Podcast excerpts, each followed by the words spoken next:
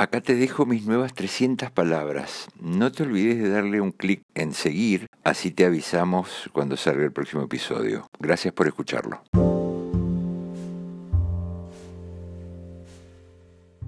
Mi hija me dijo, gracias por la imagen que no me voy a poder sacar de la cabeza en todo el fucking día. No era mi intención, solamente le comenté es que yo también había quedado choqueado con el tema de la fiesta esa de China en la que se comen los perros. Sí, sí, sí. Los chinos se comen a los perros y hace unos días celebraron en Yulin un festival por el solsticio de verano y se despacharon cerca de 10.000 perritos. No quieran ver las imágenes en YouTube, yo las vi, te desarman. No son todos los chinos, ok, menos mal solo en algunas regiones con etnias coreanas, dicen.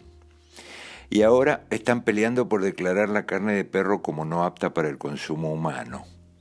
Pero es una tradición y lo siguen haciendo a pesar de que el gobierno chino ha sacado de la categoría ganado a perros y a gatos. Pero no solo los chinos, ¿eh? En África, en la India y en varios países asiáticos, la carne de perro es parte de la tradición culinaria. En Corea del Sur se consumen 2 millones y medio de perros al año. Los grupos contra la crueldad animal han logrado prohibirlo en Taiwán.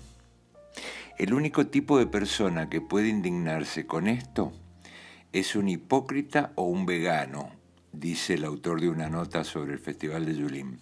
Lo que indigna es la crueldad, perros vivos y enjaulados, atados y colgados, y una crueldad y un sufrimiento que parece que no registran. Pero escúchate esta. En Canadá se puede vender carne de perro si el animal fue sacrificado bajo la inspección de un agente federal. También se los comen en Suiza y en Alaska. En Hawái prefieren gatos. Vos dirás que es otra cultura, obvio. Yo también lo digo. Pero ese comentario no suma nada. Somos igual de depredadores. Y por estos lados somos bastante crueles también, con los pollos, las vacas y los cerdos igual de inteligente que los perros, dicen.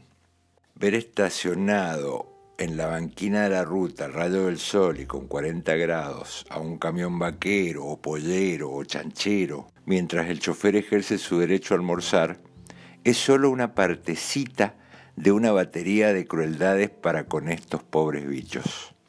Y uno niega y llega y se come una costeleta. Bondades del aparato negador que le dicen, pero bueno, ¿Para qué sirve llenarse de imágenes si no vamos a hacer ni un poquito para cambiar algo?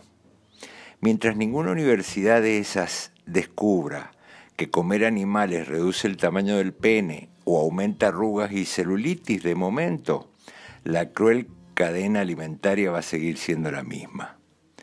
¿El único cambio verdadero será hacerse vegano? ¿Vos qué decís?